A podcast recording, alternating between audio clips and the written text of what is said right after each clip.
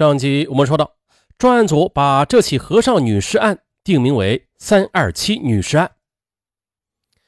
我坐在座位上，耳朵听着王副处长的讲话，听着刑警队员们对案情的分析推断，可心里边啊，却冒出这样一种疑问：这是一具无名女尸啊，这样一桩羚羊挂角、无迹可求的无头案，在这么大的北京城的人海中，要找出真凶来。这真的就有点像是大海捞针了，更何况啊，现在这罪犯任何蛛丝马迹都没有留下来啊！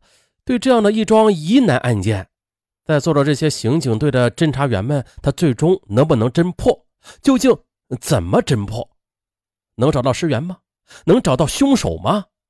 想到这儿，我不仅偷眼看了看方队和方队手下的队员们，哎，只见呢，方队和他手下的队员们。那表情啊，就跟平常我看到他们的表情没有什么两样。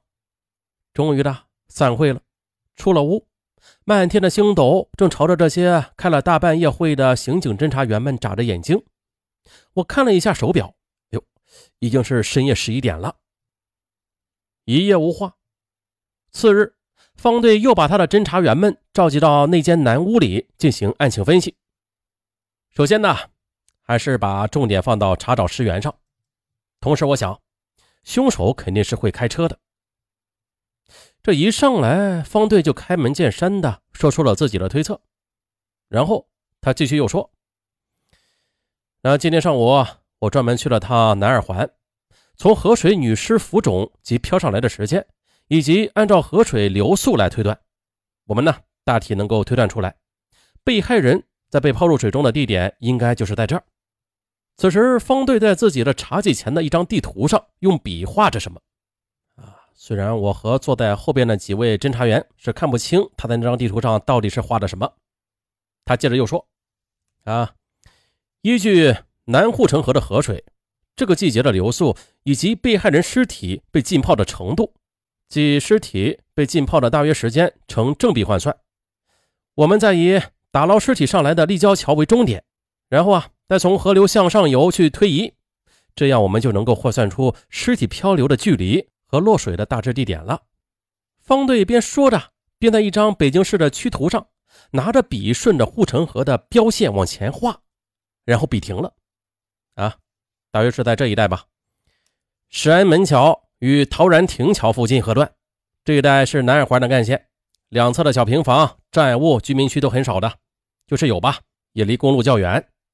再从女尸临死时所保留的挣扎的姿态来推断，这女的肯定是活着被推下水的。入水之后，她开始进行绝望的挣扎。那也就是说呀，一个大活人如果没有汽车的话，把她从附近的建筑物内弄到这么远的二环路上，无论如何是费了大劲儿了，弄不好还会让夜里的巡逻队给撞上。四十岁出头的方队，这嗓音说不上洪亮，微微的还有些沙哑。但是他讲案情、布置抓捕方案的时候，说的话很有雄辩性。说到这儿，方队停了一下。此时队员们看上去啊，已被方队有理有据的层层推理给说服了，并且被他的推论所吸引。方队继续开始强调他的结论。所以啊，我判断凶手很可能是有车的，不管他是不是一个人，还是合伙作案，他肯定。是先将车开到右安门桥至陶然亭桥附近的，然后呢，再把这女的从车上扔到河里去的。所以要注意会开车的人、有驾驶证的人，或者在一个月前的那几天夜里借别人的车去过石安门桥附近的人，特别是停过车的人。那感慨一下，以前车辆不多，有驾驶证的人更少，而这呀，恰恰就为案件的侦破带来了有利的条件。不过话又说回来，那个时候啊，也没有什么监控措施，案件侦破啊反而会更难。每个时期它有每个时期破案的方法啊。以前虽然说没有监控，但是同样有办法破案。对，要注意会开车的人、有驾驶证的人，或者一个月前那几天夜里借别人的车去过石安门桥附近的啊，特别是停过车的人。最后结尾处的这几句话。方队说的是清晰有力，语气非常果断与肯定。他巡视了一下众人，似乎是在看看有没有不同的意见。大家依旧是沉默着，没有人说话。沉默了片刻的老袁，他率先的说道：“方队啊，我同意你这种判断。”于是啊，大家就开始七嘴八舌的议论开来了。这一时啊，讨论的还很激烈。最后，方队对池平说：“池平，你去了解一下被害人身上的衣袜等，看看是不是北京常见的品牌。同时，被害人手臂上的那根铁丝，你拿去啊，去了解一下。顺便呢，看看这铁丝的型号、出产的厂家、用途。总之吧，了解的越细越好。”又对老关等几名侦查员道：“啊，这事儿啊，你们几个。”会同有关部门先去摸摸情况，看看有前科的，还有刑满释放人员，现在有车或者开出租的啊，你们看看有没有什么线索啊？对了，特别是以前因为强奸被判过刑的，都去摸一下。老关同意的点了点头。方队又冲大个子侦查员葛军说道：“葛军呢？你呢？以案发现场一带为圆心，辐射十公里范围内吧，开展调查。”这几天让当地的派出所协助你了解一下，这一个月前有什么人看到或者听过什么异常情况没有？啊，对，同时你得了解一下最近有无人口挂失的寻人启事，特别是女性。他呢有个特点，左耳后有一颗明显的黑痣的人。葛军忙回道：“哎，行，知道了。”小罗，方队又把脸转向刑警小罗：“小罗啊，你到你的圈子里边去探听探听。”看看能否找到点线索。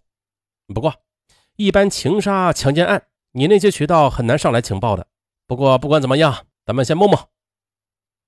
这位小个子，身形稍瘦，留着小平头，长着一副娃娃脸的青年刑警侦查员小罗，眼睛充满了智慧。他会意的望了一下方队，点点头：“哎，我这就去。”啊，就这样，连着来的。我先是跟着老关跑监狱管理局和市局有关部门，案件卷宗是翻了好几大捆了解了很多需要了解的情况。但是经过摸排分析啊，最终的是一个个的全部的都排除了与女士案牵连的可能性。从第五天开始，我又转而跟着葛军去摸情况。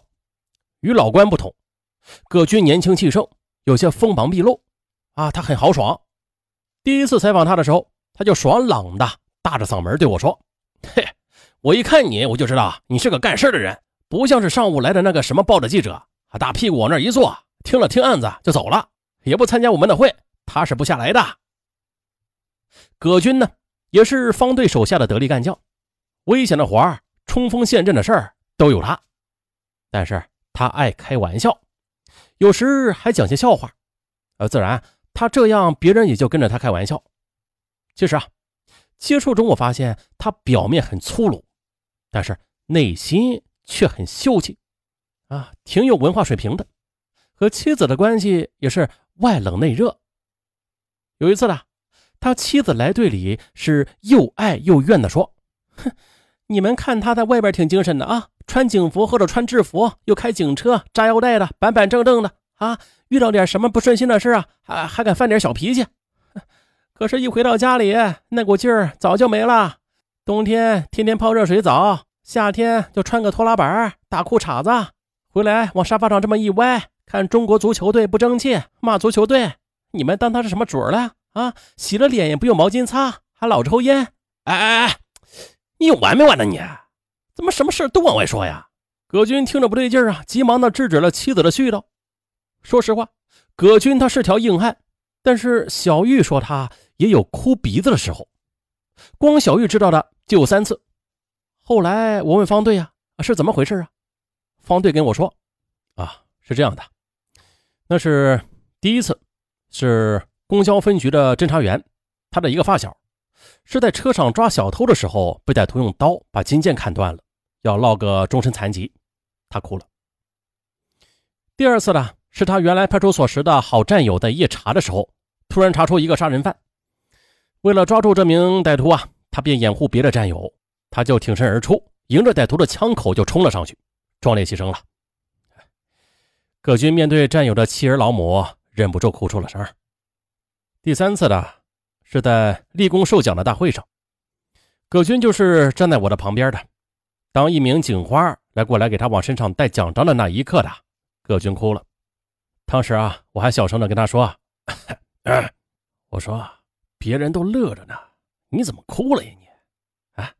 你有病吧？”葛军跑派出所，跑居委会，功夫不负有心人，在葛军废寝忘食的查询中。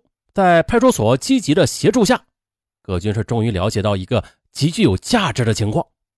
说啊，据南二环附近的一户住平房的老居民反映说，大约是在一个月前的晚上一点来钟，他和老伴儿听到后窗户外有汽车声，还听到汽车停车、关门、开门的声音。当时他和老伴儿没有太注意，因为虽说是窗外那条胡同是个死胡同吧。但是呢，偶尔也会有车开进来找人的。可是不大一会儿功夫的，他和老伴儿就听到有个女的下车边跑边哭叫。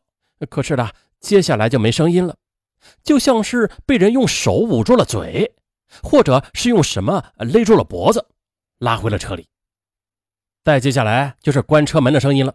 又待了一小会儿，就听到汽车发动开走的声音。